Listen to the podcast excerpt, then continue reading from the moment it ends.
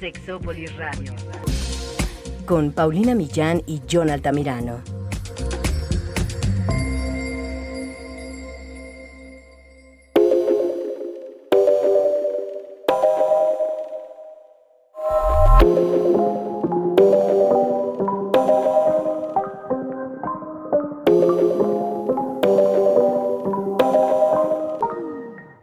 Más extrañamos de nuestros ex? ¿Por qué nos cuesta tanto trabajo a veces dejar atrás ciertas relaciones? ¿Qué es, ¿Qué es exactamente aquello que nos vincula a algunas personas? ¿Tiene más que ver con esas personas o será que tiene que ver con nosotros? ¿Cuáles son los pasos que podríamos dar ya el día de hoy para dejar atrás esas relaciones que nada más están haciendo bulto en nuestra vida? El día de hoy hablaremos de esos exnovios, exnovias, exparejas, exmaridos, exesposas y qué pasa cuando terminamos y cómo dejar atrás esa relación. Quédense, esto Sexópolis se va a poner muy bueno. Yo te quiero, pero déjame. No me amas, eso se te ve. Y si sigues, pues agárrate. Que esta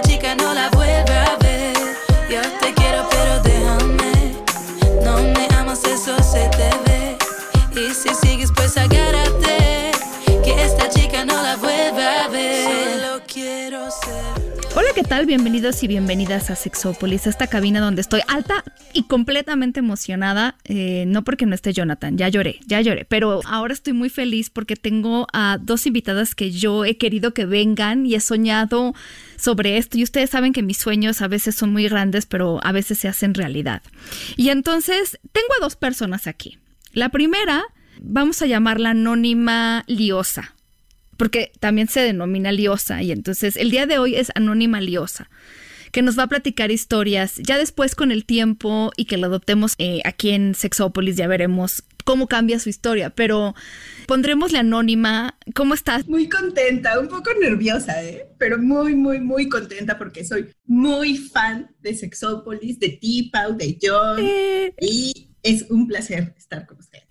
Qué emoción. Y además está aquí alguien que ustedes conocen porque yo he compartido, si me siguen en Instagram, muchas de sus historias y de las cosas que pone. He trabajado ya con ella a nivel remoto porque yo quisiera irme a vivir a la ciudad que ella vive, que es Zacatecas, porque ya me enamoré yo de ella. Yo quiero ir a ir a vivir, pero mientras busco una casa ya, eh, estamos a nivel remoto con Yusel Cuevas, que es psicóloga, psicoterapeuta, eh, autodenominada fan de la psicología positiva, sabe muchísimas cosas, no va a ser la única invitación, la voy a comprometer al aire de manera muy grosera para que regrese a platicar de otros temas que ustedes me han pedido, pero que sí necesitamos gente experta como ella.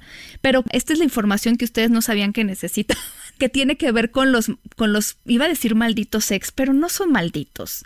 A veces, fíjate, estaba yo, estaba yo viendo, ¿cómo estás, mi querida Yusel? Primero te dejo hablar. Paulina, estoy feliz. Qué emoción. Yo, yo, justo este tema de los ex, qué complicado es porque yo estaba leyendo el otro día algo que me pareció muy interesante. Que es que a veces tú extrañas a la persona, pero más bien a veces extrañas el tipo de relación que tenías con la persona. No siempre a la persona. Claro que no se puede, no se puede tener todo, porque hay cosas positivas con esa persona, pero si le sumas todas las negativas, eh, es que vienen en paquete, no lo puedes separar, ¿no? Te voy a decir una más fuerte. A veces extrañas lo que tú hubieras querido tener con esa persona, pero que ni tuviste y terriblemente no vas a tener. ya empezaron a llover las piedras. Extrañas incluso a veces eh, como que la fantasía que te haces de las cosas que pueden ser con esa persona. Pues lo que fueron tus expectativas, ¿no? Sí, caray. Y entonces, eh, porque creo que siempre hay, yo en la penúltima relación que no quería hacerme ninguna, creo que lo logré, pero parcialmente, porque siempre te haces alguna idea de las cosas que pueden ser.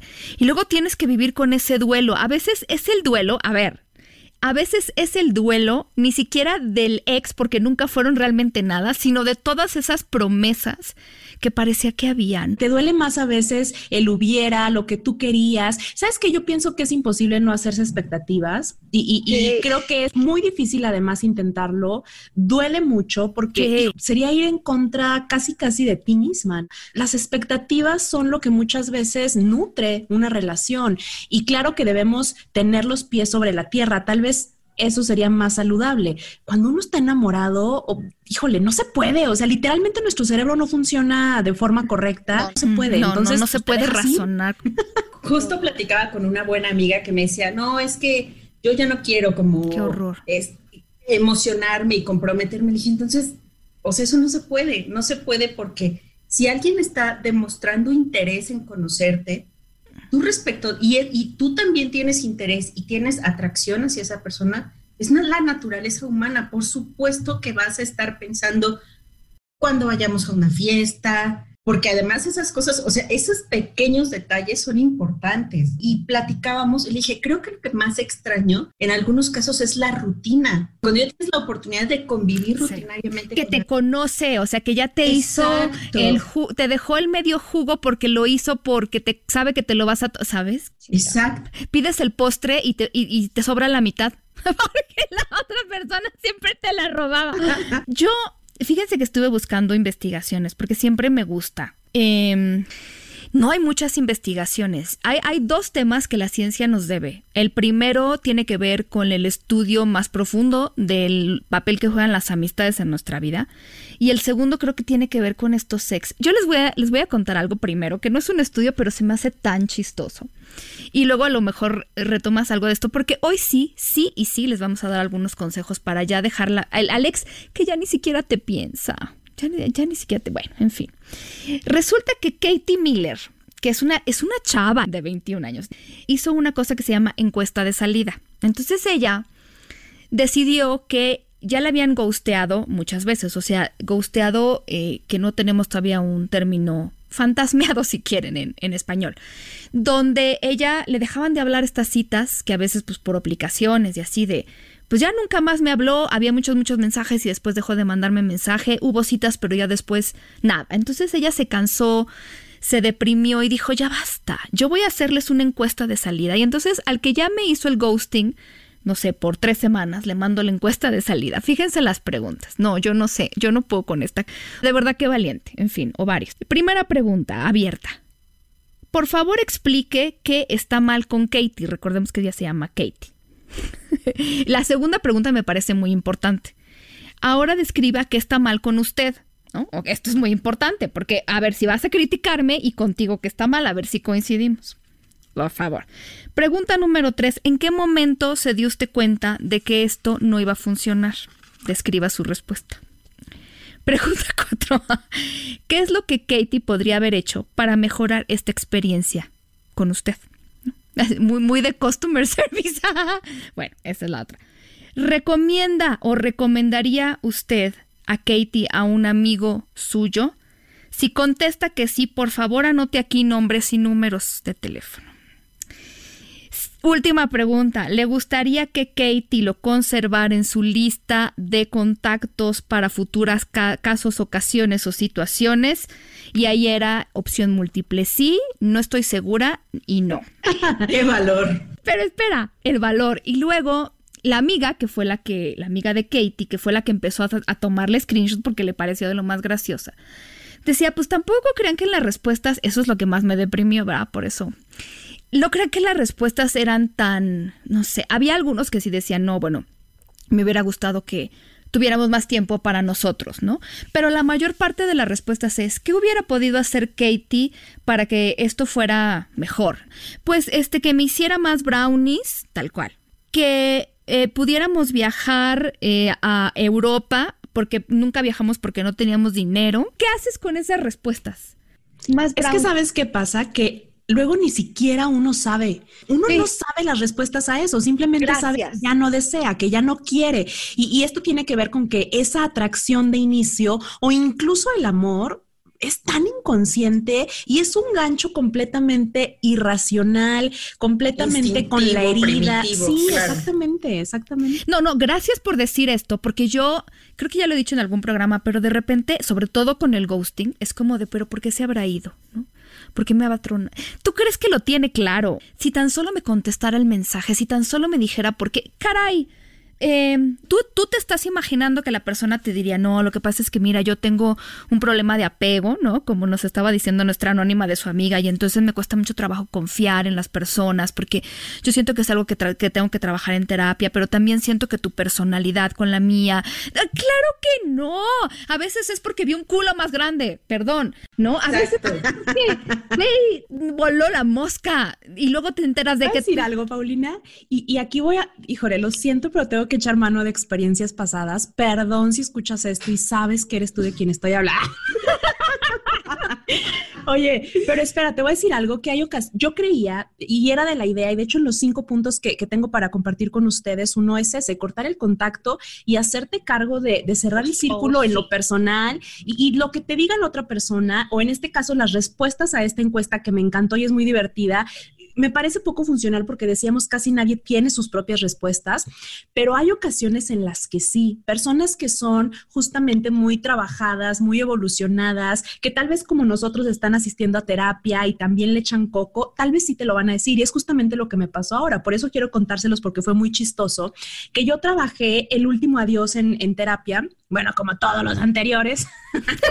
y entonces, eh, pues resulta que yo llegué a una conclusión y yo me di cuenta de cosas y digo, ya no estoy como tan perdida. Y entonces llegué a una conclusión, ¿no? Y, en la última conversación que tuve con esta persona, se los juro que fue como reafirmar eso que yo había visto, pero el escucharlo de sus palabras y el saber que yo no me hice ideas, que yo no estaba loca, que realmente lo que sentí, lo que viví, lo que vi, él lo estaba pues promoviendo, como quien dice, o, era algo que él estaba accionando en mí, se los juro que fue bien sanador. sí. sí puede pasar, desafortunadamente son los menos, porque no todos se conocen de esta forma y, funciona mucho el que los dos estábamos en, tratamiento y como que medio observados, ¿no?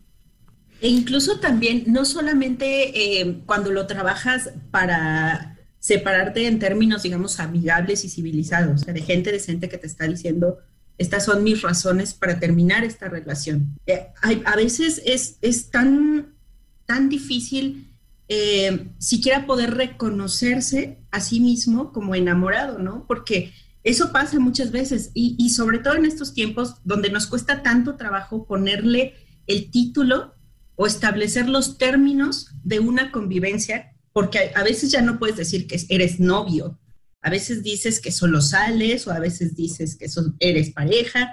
Entonces, si desde ahí la cosa no empieza clara, pues ya hay como un, foquito amarillo, ¿no? Y, se complica el duelo. Exacto, y complica el duelo porque al final no sabes qué eras. No sabes si eras amiga, novia, nalga, etcétera, ¿no? Una, dos. Y, o sea, y después, cuando, cuando la otra persona eh, intentas confrontar o intentas recibir una, una respuesta, te dice, pues es que yo no pensaba que tú sintieras eso y así de, ah, perdón, o sea, no me enamoré porque me dijeras buenos días. Bueno, hay gente que sí, o sea. Ah, bueno, sí, pero, pero ya no están como, o sea, son como más fantasiosos, más románticos, más, más drama y todo eso. Pero, pero cuando es una convivencia sistemática, rutinaria o, o, consistente, no sé, de que tres o cuatro días o cinco, no sé cuántos, ¿no? Pero, pero que hay una comunicación constante y una convivencia, entonces de pronto es cuando es muy confuso, siendo hombre o mujer, que el otro cambia radicalmente su actitud. Y cuando te dicen, pues el no responder es una respuesta y es una muy fuerte, por supuesto que es, pero duele mucho asumir que no te están contestando por la razón que sea. Y es cuando, como en, en el tránsito, ¿no? Cuando los accidentes de tránsito, cada quien su golpe limpia con las consecuencias de, terminar es, esa convivencia o esa relación y tú asumirás las tuyas. En el mejor de los casos que puedas trabajarlo y que seas una persona que, que le gusta como conocerse internamente. Pero y si no, te quedas completamente lastimado y confundido. Incluso tendríamos, me parece, que hablar algún día de, cómo dar este paso, porque yo me acuerdo de un amigo eh, que tenía un novio que un día le dijo, pues es que llevo, no sé cuántos llevaba, seis meses pintándote el cuerno porque ¿no? Porque esto ya no funciona y mi amigo como, ¿qué momento no funcionaba? Yo estaba bien, ¿en qué momento me... No, era como, pues para ti no estaba funcionando algo, me queda claro, o no sé si es justificación, pero, pero basta, ¿no? Era como yo, yo en qué momento me entero, ¿sabes? Es como una cosa muy extraña. Pero cortar comunicación y en esta era, mi querida Yusel, la comunicación también implica dejar de estoquear, porque de eso sí hay, por lo menos que yo conozca dos estudios, de cómo las personas que siguen estoqueando al ex es su proceso, este duelo, que a mí lo que las personas me dicen cuando truenan es como que eso es como muy común, ya quiero que este dolor termine, ya quiero que esto termine, ya quiero que me deje de doler, ya quiero que pase todo rápido. Y es un proceso que de verdad es como de la paciencia y, es sanador y todo, pero se, extiende, nada más quiero decirles esto, porque no les quiero decir qué hacer, solo se extiende en la medida en la que seguimos estoqueando a la persona. Em, tal cual. O sea, yo les podría decir del estudio, ahorita se lo cito, pero creo que es como hasta de sentido común, ¿no? Sí, la verdad es que es el primer punto. Y me queda claro que es bien difícil y sobre todo yo pienso que el truene y el olvido, si lo quieren ver así, se va a dar dependiendo lo que cada uno tenga. Me encantó como lo dijiste, cada quien su golpe. Y luego la gente no está preparada para, para, sanar sus propios golpes, para andar a cuestas con su propia vida y me parece que es ahí donde se vuelve mucho más difícil romper el contacto más ahora que es tan fácil eh, a cualquier persona, ¿no? Pero ¿qué tal cuando trabajan juntos, que me ha tocado? Ah, oye, cuando siguen viviendo juntos, también eso me ha tocado ah, con pacientes. Qué difícil. Es decir, eh, eh, el buscarlo en la red social es ahora tal vez lo menos intenso y, y hay situaciones que uno pues no contempla que vuelve en realidad difícil un truene y que a veces aunque la persona quiera alejarse, oye, ¿qué onda cuando hay hijos de por medio? Cuando hay responsabilidades económicas de por medio. A mí me ha tocado, eh, por temas de profesionales, me ha tocado cuando las exparejas van a firmar las escrituras de la casa que compartían o del crédito que habían, que habían adquirido para la casa en la que iban a vivir. O sea, me tocó de una pareja que suspendió la boda y, y la chica era un llorar todo el tiempo y entonces tú estás ahí leyendo los documentos y diciéndole, sí, mira, tu cheque va a salir por tanto, pero la estás viendo completamente destrozada. Ay, no, no. O sea, yo no, o sea, ¿cómo consuelas a alguien que está roto? Hay de truenes a truenes, ¿no? Sí, claro, o sea, y, en, experiencias personales, en uno de los peores trones en, mi historia, o sea, mi, mi terapeuta me dijo, ¿qué quieres hacer con esto? O sea, ¿cómo quieres trabajarlo. Y le dije, con dignidad. Ah, me encanta. Me o Sea, ya no me quiero arrastrar más, no me quiero sentir más mal, no quiero sentir que es mi culpa por ser aburrida o, por ser diferente o por haber cambiado de intereses o por no poder salir en la noche. Y son como estas cosas que cuando, cuando tú eres el, el, tronado, de verdad te preguntas en qué, en, en qué estuvo tu falla. Y y cuando en realidad no tiene nada que ver con no que no tiene nada que ver, por supuesto. Pero en ese momento no lo ves así, ¿no? Claro, porque estás completamente dolido, roto, confundido. Es que, sabes, tenemos este lado humano a veces como de cuando sentimos que hay algo que no está en nuestro control, como decir, ¿cómo lo hubiera podido hacer? Yo tengo una amiga muy querida que durante mucho tiempo estuvo así. No sé si es como esto, algo humano, que es esta necesidad de, pude haber hecho esto diferente, pero a veces ni siquiera tiene que ver con eso. Hay que a veces incluso hasta decir, sí, y lo hice y lo hice mal y me perdono, ¿sabes? Me perdono porque lo que necesito también es entender que nadie es perfecto, pero peor daño hace cuando, y esta gente que siempre se victimiza con la otra persona estuvo todo mal y yo estuve todo bien, porque es, como el, el, otro lado del espectro. Acabas de, dar una clave bien importante, Pau. Eh, efectivamente, cuando lo podemos hacer de esa forma, es cuando lo dirigimos de, forma digna, así como, como decía Anónima, sí de forma digna. Y sabes qué pasa? Que cuando entendemos que el amor es completamente irracional, podemos comprender que el desamor también es irracional. Y entonces entendemos que así como el otro se enamoró de mí por quién sabe qué fregadera y realmente ni siquiera por quien yo soy, porque ustedes entienden que el amor es así, o sea, uno no ve a la persona, ve lo que quiere y puede ver en él o en ella pues el desamor igual. Un autor decía, perdón que no diga su nombre, pero no me acuerdo del nombre, solamente del punto que me pareció sorprendente, que enfrentarte al desamor es enfrentarte a tu propia muerte en el otro. en la mirada, en el amor, en el deseo. Y si lo entendemos así, comprendemos por qué es tan doloroso. Es que perdemos nuestro valor, o sea, completamente podríamos perder incluso nuestra identidad, nuestra cordura. En verdad el desamor puede ser muy fuerte si lo vemos desde ese punto de vista. Ah, recordé un libro que justo leí en esa época de un autor que se llama Igor Caruso, que se llama La separación de los amantes. Y justo habla de esto, de, de cómo el otro muere en tus emociones. No es que muera físicamente.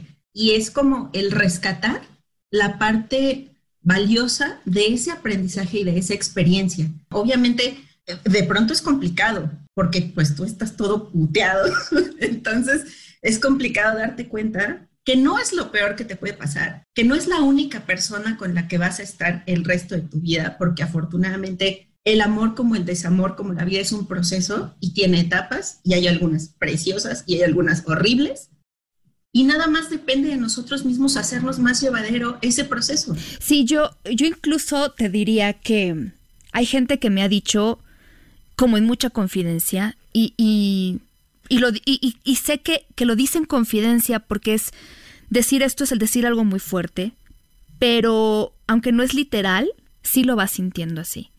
Personas que me dicen, es que creo, creo, aunque no lo deseo, que si esta persona muriera, me dolería tal vez menos, porque mm, sabría que se fue de este mundo, por así decirlo, pero el que sepa que sí existe, que sigue adelante sin mí, como esto que estaban diciendo de la muerte, del amor y, y, estás muerto pero en vida, o sea, es una cosa bien complicada. Sí, la verdad es que es bien doloroso.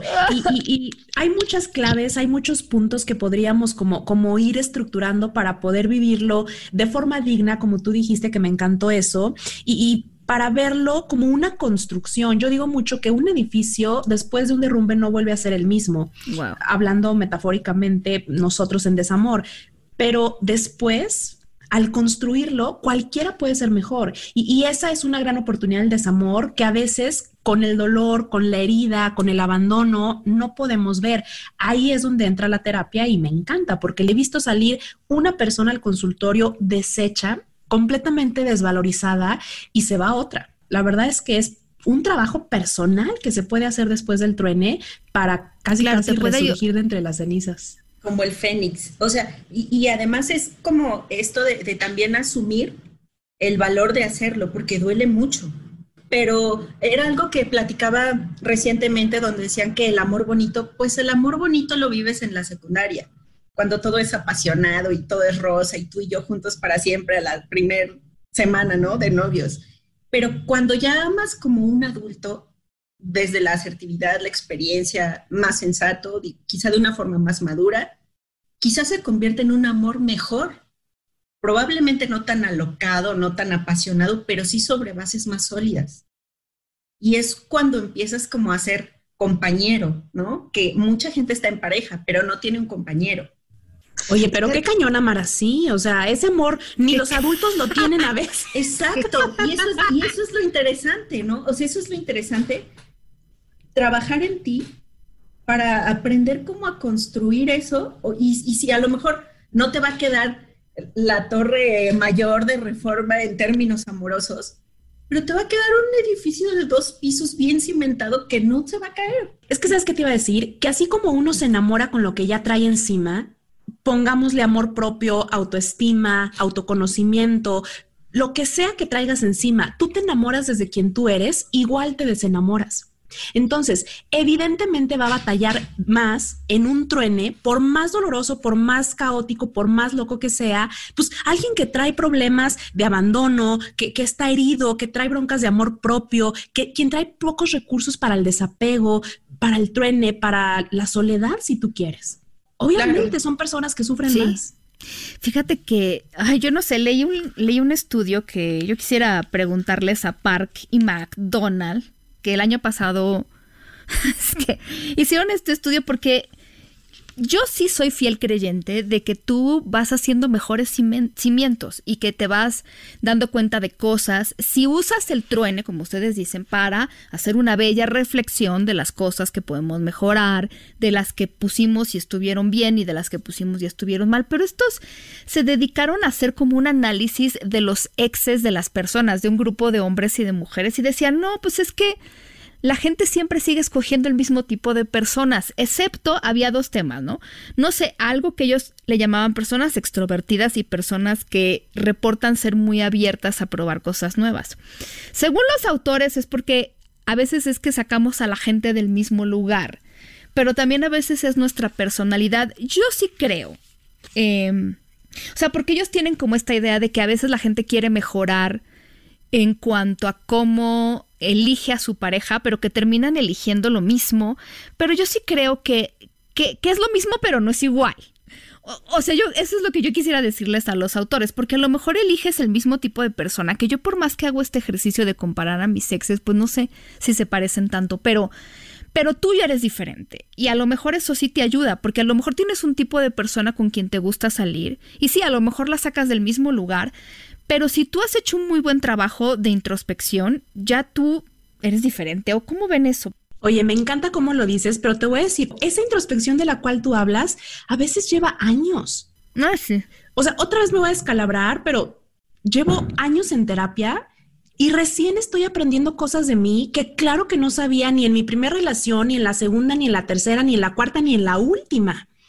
O sea, es una cuestión de trabajo arduo y además diario. Y a veces, ¿sabes qué? Es una cuestión de voluntad. Porque ese lugar del que tú dices que sacamos a las parejas iguales, estoy completamente de acuerdo con eso, pues es nuestra historia.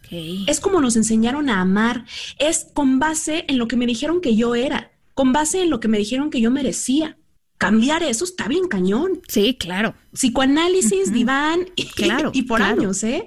Entonces, se tiene que cambiar eso me tengo que reconfigurar, reconstruir, casi casi crear una versión distinta de mí misma y eso cuesta mucho. Voluntad, esfuerzo, dolor, para no caer donde tú ya sabes que va a volver a doler asumiendo que además hiciste toda esta introspección, porque ah, de repente me he topado con gente que es como, estoy tronando con esa persona por la misma razón que esta persona me dijo que su ex había tronado, o sea, era como de, sí estamos repitiendo el mismo patrón, ¿no? Porque siento que también habrá personas que, pues sí, lo mismo, el mismo problema que tuvieron en la relación A lo van a seguir teniendo en todas. Y lo seguirán si nunca vemos hacia adelante. Sí, ahí es donde dicen que, que si no vas a terapia, tu ex se te vuelve a aparecer en muchísimas otras personas, ¿no? Fíjate, había otro, hay otro estudio que se, se publicó, más bien son tres estudios que hicieron este grupo de investigadores que me gustaron porque compararon cómo calificaban los hombres y las mujeres a sus exes. Bueno, en, en general encontraban que los hombres tienen unas visiones como un poco más positivas de sus exparejas que las mujeres.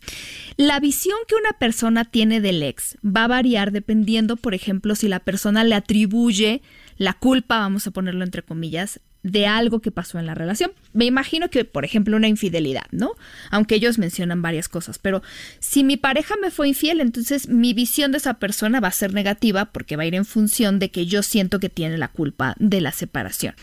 Si no lo superamos, que eso también es como el hilo negro, pero ok, ¿no? Si no lo superamos, fíjate, no vamos a hablar peor del ex si no hemos superado a la persona. Las personas que más tranquilas se sienten habiendo cerrado eso, por así decirlo, son las personas que mejor se expresan de los ex. Aquí les va peor a los hombres. Como que la parte en la que hay como más introspección y trabajo en el amor propio y en la reconstrucción en este estudio fue para las mujeres. Entonces, estas mujeres había más de este tipo de personas que hablaban bien del ex porque ya lo habían superado. Algunos hombres calificaban mejor a su ex cuando sabían que esa persona estaba a veces disponible para sexo casual. Silencio. Era como, sí, es que es bien linda porque a veces yo puedo ir a su casa, o sea, todavía tenemos este tema de que si estamos pasando como por una época de sequía, pues nos vemos para el sexo, ¿no?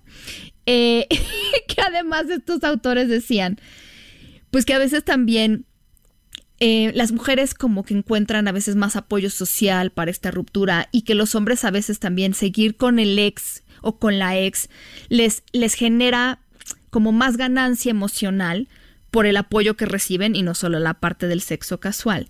Y que los hombres, cuando no lo logran superar, tienen conductas más autodestructivas, que eso tiene más que ver, me parece, con la masculinidad. O sea, yo no puedo expresar mis emociones, yo no, no quiero ir a terapia porque los hombres no van a terapia. No estoy diciendo que general, estoy hablando de lo más tradicional. Y entonces, y luego los apoyos de los otros hombres, que me acuerdo perfecto de un amigo que me estaba pasando por un divorcio, yo creo que les he contado alguna vez, y, y me decía, qué bueno que puedo hablar contigo porque mis amigos, o sea, con los que hacemos la carnita asada, ¿no? De donde es él y todo, nada más me dicen, échale ganas.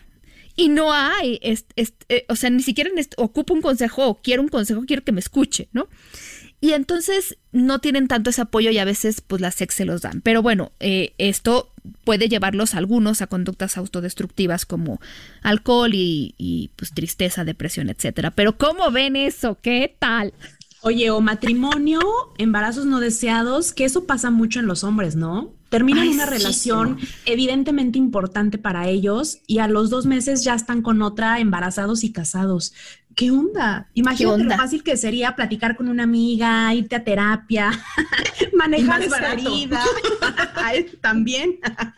Es que, sí, creo, creo, que ahí opera como un poco lo que decía Pau, de, y sobre todo la idiosincrasia latina, ¿no? De los hombres no deben mostrar sufrimiento, los hombres no se deben eh, mostrar vulnerables, a los hombres no les duele, por supuesto que no les duele, ¿no?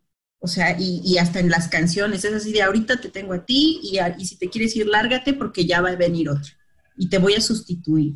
Y con las mujeres es diferente porque es así de, y tú que me dejaste y yo que te di todo, ¿no? O sea, como que se nos permite más estar del lado exacto, sufrido, exacto, Exacto, y, y, opera en dos, en dos funciones, porque también muchas mujeres aprovechan esa empatía o ese permiso de la sociedad para no responsabilizarse de su parte en un truene, porque en un truene hay dos. Como decía mi abuela, para el baile se ocupan dos.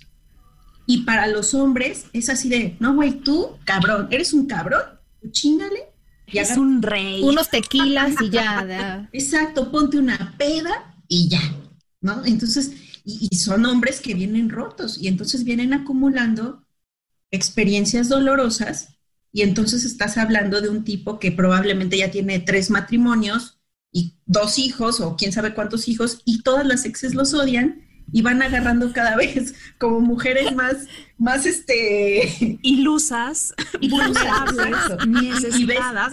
Exacto, ¿no? O sea, o mujeres más colmilludas que les dicen, sí, mi rey, tú, tú eres el bueno y todas ellas son unas brujas. Y pues no, no estás dándote bien de las dos cosas, ¿no? Con esto que decía Paulina, tenemos un dato bien importante. Presten atención a la forma en la que su pareja o el prospecto habla de su ex. Ay, por favor, sí. Por favor. Yo es lo primero que les pregunto. ¿Por qué, por qué Es muy, muy importante porque luego, te, luego tú vas a ser la vieja bruja amargada. Oye, a veces esto lleva años. Me, me, acabo de acordar una paciente hace dos semanas, lleva creo que dos años de matrimonio, mm, tres, cuatro de relación, y me dijo, imagínate lo que es eso, ¿eh? Entiendo perfectamente a la ex esposa, entiendo por qué me odia, entiendo por qué me ha gritado, entiendo por qué parecía loca, entiendo por qué, o sea, se dio cuenta después de cuatro años que la bronca no era de la vieja loca de la cual él le hablaba, la bronca era del tipo que tenía enfrente y, y, del cual ya estaba casada. Sí me llegó un damnificado así de no, esta es súper agresiva y es esto y es lo otro. Y yo, no, ok, o sea, pues vente, yo te recojo, yo te adopto. En esto de el complejo de la Madre Teresa salvadora del pobre hombre lastimado, porque también, o sea, se ocupan dos, ¿no? Y, ya cuando todo terminó y terminó tan mal y todo, dije, claro, o sea, este güey de loca no bajaba la otra.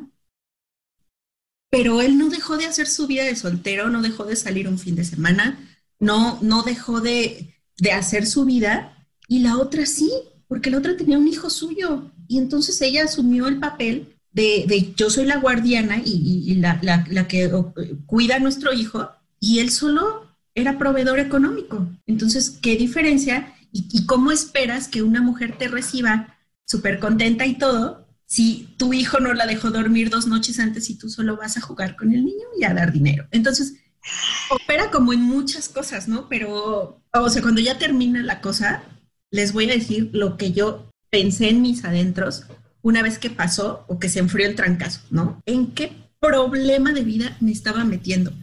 Qué bueno que no funcionó. Oye, y también lo contrario. Fíjate, ¿por qué has terminado tus relaciones? O sea, ¿en qué, ¿en qué términos? ¿Cuáles son las causas? Porque eso te va a dar también información sobre ti. O sea, yo ahorita que tú hablabas, estaba pensando en mis relaciones y no manches, todas han terminado por lo mismo. O sea, pues eso significa que sigo agarrando al mismo. ¿Sabes? Pero, ¿sabes? Eh, sí. Y también creo, mm, mm, por ejemplo, de, eh, yo siento que en este complejo que, que, que hablabas de, de la Madre Teresa Salvadora, de verdad, cómo cometemos este error en las mujeres de, de hay hombres que lo tienen súper claro o otras mujeres que te dicen yo no quiero nada, no quiero esto y entonces es como no, ya cuando ande conmigo vas a ver, ¿no? Si te dice que no está listo para una relación, créele, créele. Yo me acuerdo también de alguna que era como, no, pero ya cuando esté conmigo va a estar más tranquilo, ya no va a andar de ojo alegre. Pues, pues no, y, él no lo ve mal, y así le gusta la vida a él, y así la quiere tener. Entonces, el que tú te hayas metido para cambiarlo, también te hace responsable a ti de que esto haya salido como salió. Entonces, una parte bien importante es saber los límites que tenemos en el amor. Yo siempre digo que nos enseñan a mal enamorarnos y no nos enseñan a soltar. En serio, una de las cosas básicas que debieran enseñarnos, deja tú de álgebra aritmética, deberían enseñarnos a amar bonito, pero también a soltar bonito, porque es básico. Es básico que uno sepa los límites que tiene en el amor, en una relación. Por eso yo hablaba de voluntad, porque uno luego se va con la finta y cree que el amor es romántico, que, híjole, ya sentí algo, es amor, tengo que eh, guardarlo como el tesoro más preciado. A veces debes soltarlo, porque eso más que hacerte un bien, te está haciendo un mal y, y te está enfermando y te está volviendo la vida más complicada por mucho que estés sintiendo. O sea, el amor no es únicamente emoción, también debe ser razón. Y, para eso es que funciona tener límites. Si yo, por ejemplo, tengo el límite clarísimo de que no voy a salir con alguien que tenga hijos, que tenga exparejas, una exmujer, por ejemplo, una exesposa, ese es mi límite. Y puede ser por mi historia, puede ser lo que tú quieras, pero ese es mi límite y qué bien que yo lo pueda respetar. Oye, eh, en eso de los pasos, o sea, el primer paso para superar un ex que además, si ya llevan tres años tratándolo de superar, sigue siendo hoy el mejor día para empezar, yo creo. Sería es primero cortar esa comunicación, o sea, es necesario para no seguirle echando limón a la herida, pero en, tus palabras, ¿cómo lo dirías? Tú que sí sabes. Es eso, cortar el contacto. Y, mira, aquí estoy hablando de cualquiera que sea el contacto, ¿eh? Yo he tenido pacientes que luego se meten a, ay, no, esto está terrible, un expaciente se metió a la cuenta de la exesposa y se hizo pasar por la exesposa con la nueva novia. O sea, un desmadre. Imagínate todo lo que tienes que hacer y cómo te debes sentir para llegar a esos límites. ¿Qué, es lo que tú decías? Es ya todo menos digno. Entonces, el contacto, el que sea, se puede ser amigable sin necesidad de rebajarte, sin necesidad de estropear más tu amor propio. El primero es ese. sí. Porque además todo lo que tú le construyas a la otra persona en cuanto a vigilar, corajes, estar espiando, estás quitándotelo a ti. O sea, la energía que tú le estás poniendo negativa podría ser esa energía positiva que invirtieras en ti. Es que, ¿sabes que No se trata de una cuestión moral. A mí me gustaría dejar muy claro eso, que no se trata de una cuestión moral o, de que los juzguemos con que, ay, no, esta ya le rogó, ya se puso borrar. No, no, no, no es una cuestión moral. Es algo en donde tú te estás haciendo cada vez más daño el hacerlo de una forma digna es para que no salgas más herido, para que no salgas más raspado y para que agarres tus cositas y te vayas y reconstruyas eso que cualquier truene te deja por los suelos. Ya la forma en la que tú lo puedas ir haciendo únicamente o te daña más o te salva más. Claro, yo, yo veo todos esos artículos de cómo hacerle para regresar con tu ex que te acaba de dejar y yo digo, ay no, primero, mira, no estoy en contra de que alguien pueda regresar con su ex, pero el trabajo que tendrías que hacer antes de eso pues largo, ¿eh? Y que tendría que hacer el otro y que tendrían que hacer juntos. Sí, no, Porque además no es nada más que tú quieras regresar con él. Por supuesto. Que el otro esté dispuesto y, no solo eso. Y que puedan reconstruir y reconstruir la relación Y, eso el otro, o sea, en el amor tú pones de tu parte y, manifiestas tu voluntad, pero también depende del otro. Depende, ¿sabes también que De que se pueda.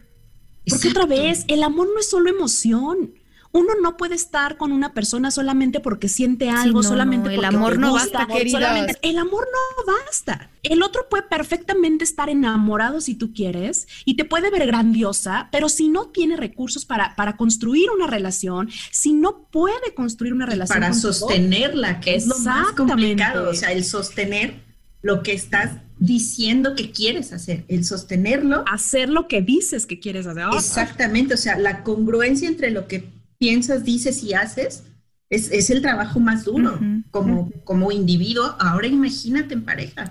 O sea, y, mucho de, esto es como bastante inconsciente, ¿no? Como aventarte un poco como el borras. Probablemente entre más lo pienses, menos lo hagas. Pero que el día que te, que te animes a hacerlo, asumas que también puede no funcionar. Ok, bueno, paso número uno que es muy difícil. ¿Cuál es el paso número dos? todavía más difícil, te vas a ir para atrás. Alejarse de las fantasías.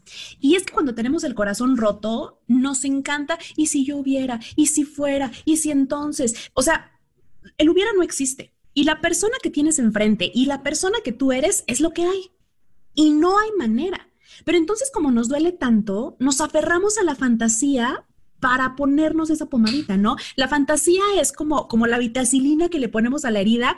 Híjole, eso no te va a alcanzar. Por eso al inicio decía que a veces lo que extrañamos no es la relación que teníamos. La relación que teníamos es la que nos hizo dejarla.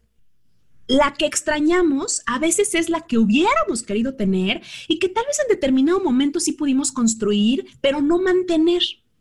Y pues entonces, si yo obligo a mi cabeza a ver la realidad, si yo pongo los pies en la tierra, me veo como realmente soy y veo al otro con los recursos que realmente tiene para el amor y sobre todo para amarme a mí, que es lo que más me interesa, pues muy probablemente voy a estar más convencida de mantenerme lejos, de continuar con esa relación ya pues completamente finalizada. Claro, porque fíjate cómo la mente nos puede hacer todo eso y también supongo que depende de la personalidad, pero entonces es que en realidad iba bien, pero de repente algo pasó y qué pasó, es que no se dio por algo, o sea, tratar de encontrar como si fuera una única razón, este, el momento en el que cambió para, son muchas cosas, a lo mejor tú crees que entiendes o tú crees, ya te hiciste la fantasía de que si hubiera pasado esto, si su mamá tuviera otra diferente, porque es muy metiche, si sus amigos no sé qué, si su, eh, o sea, olvídalo. ¿Y cómo sabes que eso va a ser? ¿Cómo sabe? A lo mejor de verdad dio para lo que tenía que dar. Como yo digo, ya estiraron la liga hasta donde la tenían que haber estirado, porque siento que a veces hay parejas que se quedan nada más para seguir estirándola, para poderse decir a sí mismos y a sí mismas, le estiré lo más que pude. Que luego ya llega un momento en que le estiras tanto que ya, ya está lastimando, como tú decías, y entonces ya esa separación y, y ese principio empieza a ser ya mucho más doloroso, porque entonces ya empezamos desde el nos separamos amándonos al nos separamos odiándonos, porque estoy a punto de tirarte la liga encima. Y que además acabas de destruyéndote con el otro. O sea, cuando lo, lo, lo, llevas tan al límite que, en lugar de ser un truene doloroso como son todos, se convierte ya en una guerra y en un, tú me lastimaste en esto, te la voy a regresar y te la voy a regresar doble. Y entonces es, es son personas que terminan destruidas que en, y que se queda como todo ese amor se convierte en rencor y se convierte en una ira y puede terminar en, casos muy feos, cuando no, no sabes decir hasta aquí. Y no solo sabes, o sea, no solo dices hasta aquí, sino cortar, cortar y separar. Porque jugar a ser amigos, jugar a ser todo eso, de inicio no se puede. Tienes que tomarte un periodo de refracción donde cada quien tome su, su distancia y ver en perspectiva qué pasó y qué pasó en ti. Porque además las mujeres creo que muchas veces queremos indagar más, indagar más. Y no le creemos al otro lo que nos dice. Wow, sí. Y siempre creemos que hay algo más adentro. Y le hace otra, porque siempre las mujeres creen que hay otra, ¿no? Cuando a veces es otra. Oye, a veces es otro, pero no, a veces no es, es la persona que ya no puede, que ya no tiene. Exacto. Y a veces la respuesta es la más sencilla. Ya no exacto, quiero. exacto, tal cual. ya no eh, quiero.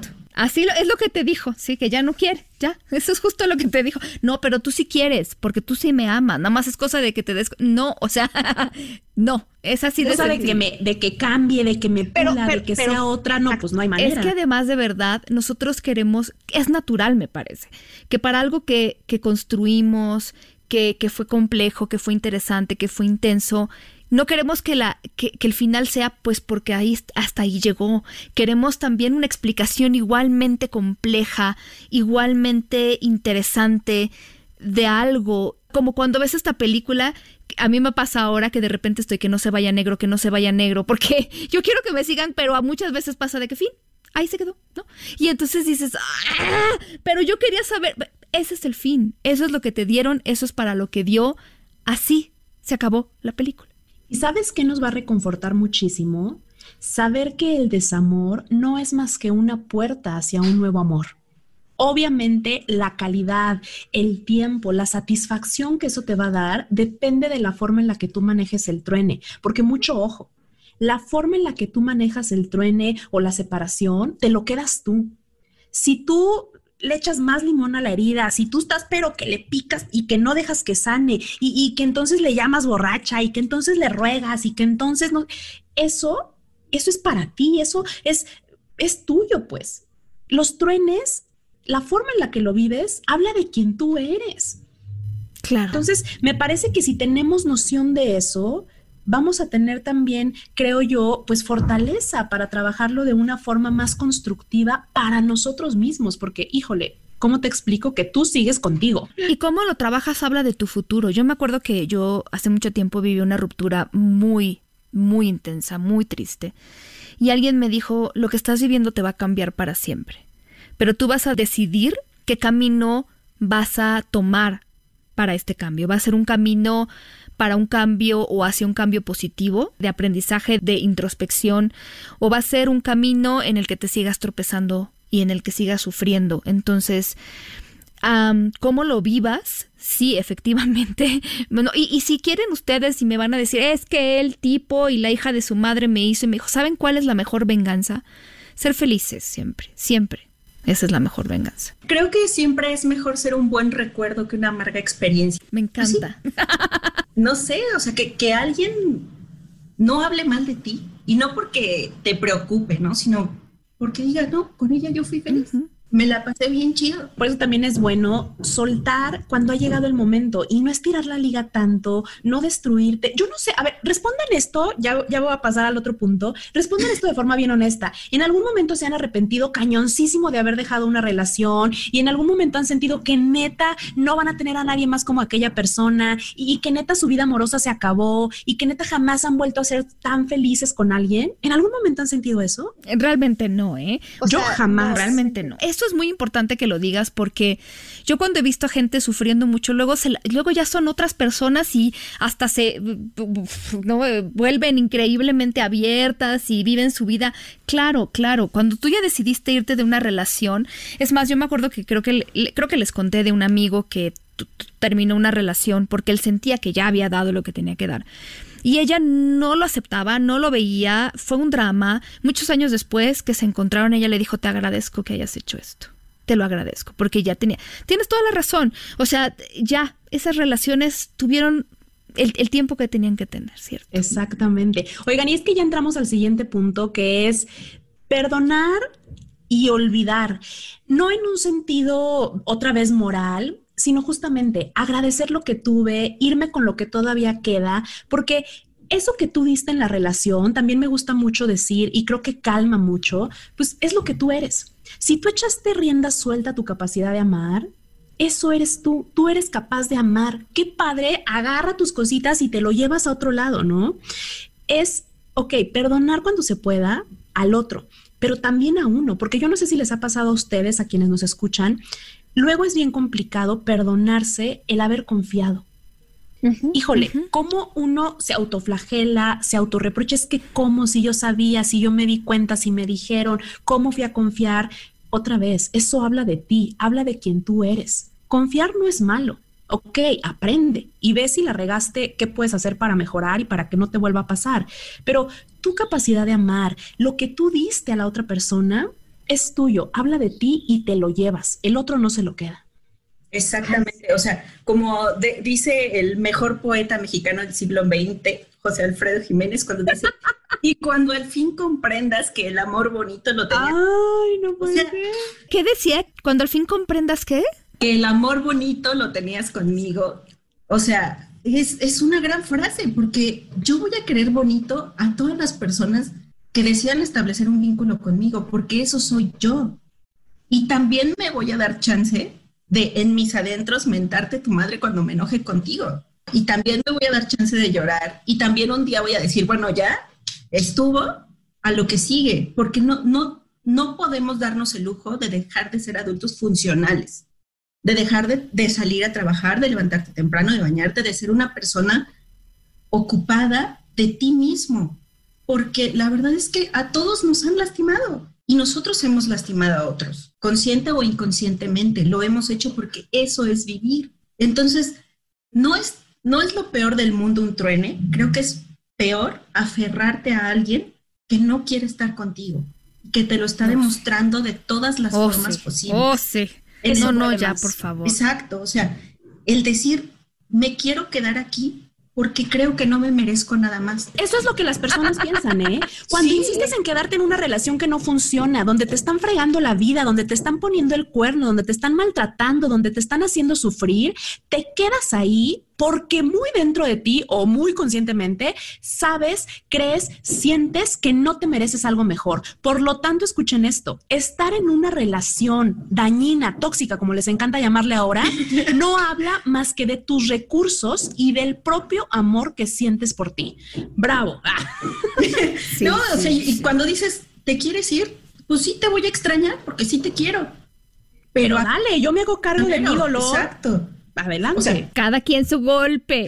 Y voy a llorar y, le voy a decir a mis amigas que eres esto y lo otro, y digo, con sus dimensiones, porque también la lealtad a la intimidad de una relación debe perdurar, incluso si la relación ya terminó, ¿no? O sea, hay intimidades en la relación que no se comentan. Pero con cuidadito, porque luego también está la otra, que agarran unas que lo único que están haciendo es autodestruirse por no ver la realidad. Oye, lo mismo pasa con que un clavo saca otro. O sea, te lo mete más, ¿eh? Te lo mete más y, oxidado. se oxida y se pudre. Qué horror. Ok, ¿algún otro paso que no sé? Oye, el último paso ya no sé no sé cómo explicárselos, pero el amor no tiene la culpa, el amor no es el villano. A veces duele porque pues es amor y están todas nuestras emociones, todas nuestras expectativas. Fíjense que últimamente he estado pensando mucho en eso y digo, véanlo desde la teoría que quieran, ¿eh? Obviamente yo todo lo interpreto desde el psicoanálisis porque es con lo que trabajo en el consultorio y porque es lo que yo he llevado durante muchos años, pero yo he visto cómo luego ese amor que queremos en la pareja es una deuda que venimos cargando desde hace mucho. Es una deuda que él no me tiene por qué pagar, pero que yo quiero y me empecino en que él me pague. Y luego por eso a veces caemos en estas relaciones como muy enfermizas, como muy enganchadas, muy inconscientemente, de las cuales no nos podemos zafar, porque insisto en que la persona me pague esa deuda que ni es de él, ni es de este momento, pero que pues, oye, traigo esta herida, sánamela, cúrame. Bueno, en fin, el punto es que el amor no tiene la culpa. No, no. Por mucho que nos estén escuchando hablar ahora de esta forma como, como muy racional y, muy fuerte y muy endurecida tal vez, el amor es bonito y te va a tratar en la forma en la que tú lo trates. Y, el amor va a ser algo muy lindo si tú estás preparado para sentirlo, para construirlo, para dárselo al otro. Por eso a veces muchas relaciones eh, con el ex, o sea, parejas que se vuelven a reencontrar, funcionan y funcionan incluso mejor porque los dos pusieron su emoción, su voluntad, su trabajo. O sea, tampoco es que estemos en contra de los ex. La verdad es que luego son maestros de vida, si me permiten esta frase tan, tan trillada luego. Podemos aprender muchísimo de la relación que tuvimos antes, de la persona con la que estuvimos, de quién fuimos nosotros en esa relación.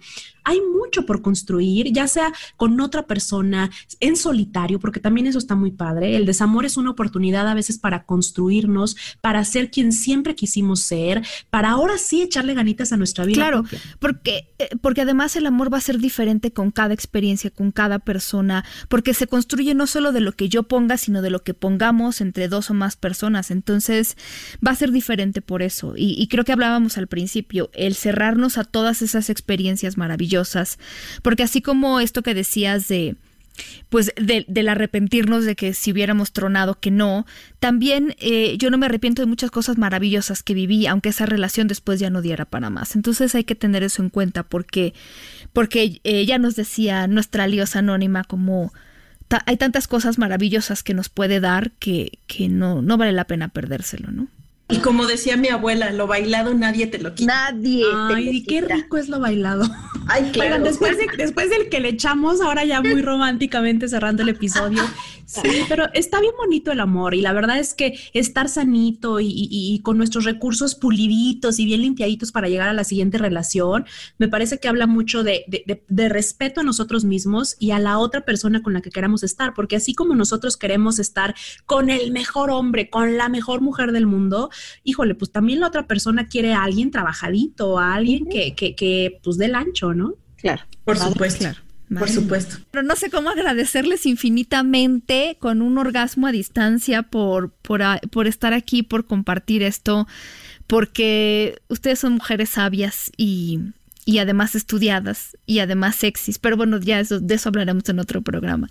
Y agradecerles a nuestra anónima liosa que queremos que regrese, a nuestra psicóloga que ahora va a ser psicóloga de cabecera, Yusel Cuevas. Gracias por estar aquí. Eh, por favor, ¿dónde te pueden seguir? Porque me encanta tu Instagram. Bueno, el Instagram es arroba Cuevas y, y el podcast es para vivir mejor, que de hecho hay un episodio que es el más escuchado, tengo que decirlo, sobre cómo olvidar a Alex, donde desarrollo estos cinco puntos. Los veo por allá, dense una vuelta y, la pasamos bien. Me encanta. Y nosotros, pues acuérdense que nos pueden seguir y descargar a mí en Instagram como Sex Paulina Millán y en Twitter como Sex Millán. A nuestra anónima ya después les daremos sus redes cuando se anime. Pero muchas gracias, anónima. Oye, pero qué buenas cosas nos dijo, ¿eh? Sí que tienes experiencia y se nota el trabajo. Amo platicar con personas trabajadas. Ay, muchas gracias. He cortado muchas veces. Por eso les decimos que de esta se sale, queridos y queridas. Les mandamos un beso enorme y hasta la próxima. Adiós, adiós. Bye, bye. Él me decía que esa falda era muy fea. Porque sus celos nunca dejaron que fuera bella. Me controlaba todas las noches, noches en vela sus peleas, con mi persona y la botella. Yo te quiero, pero déjame. No me amas, eso se te ve. Y si sigues, pues agárrate. Que esta chica no la vuelva a ver. Yo te quiero, pero déjame. No me amas, eso se te ve. Y si sigues, pues agárrate. Que esta chica no la vuelva a ver. Solo quiero ser.